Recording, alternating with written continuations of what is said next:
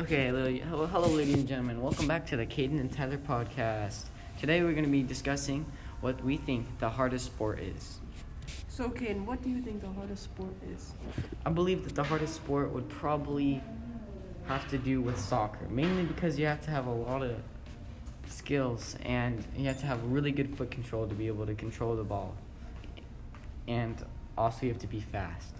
I think the hardest sport is ice hockey because you gotta s- ice skate as fast as you can run, which is a sport in and of itself. And then you gotta worry about big people running into you and throwing you into glass boards. And you gotta get in this tiny net with this big old goalie. I think ice hockey is the hardest sport. Okay, what do you think the second hardest sport on your list would be, Tyler? I don't really know because what you said is also a very hard sport. So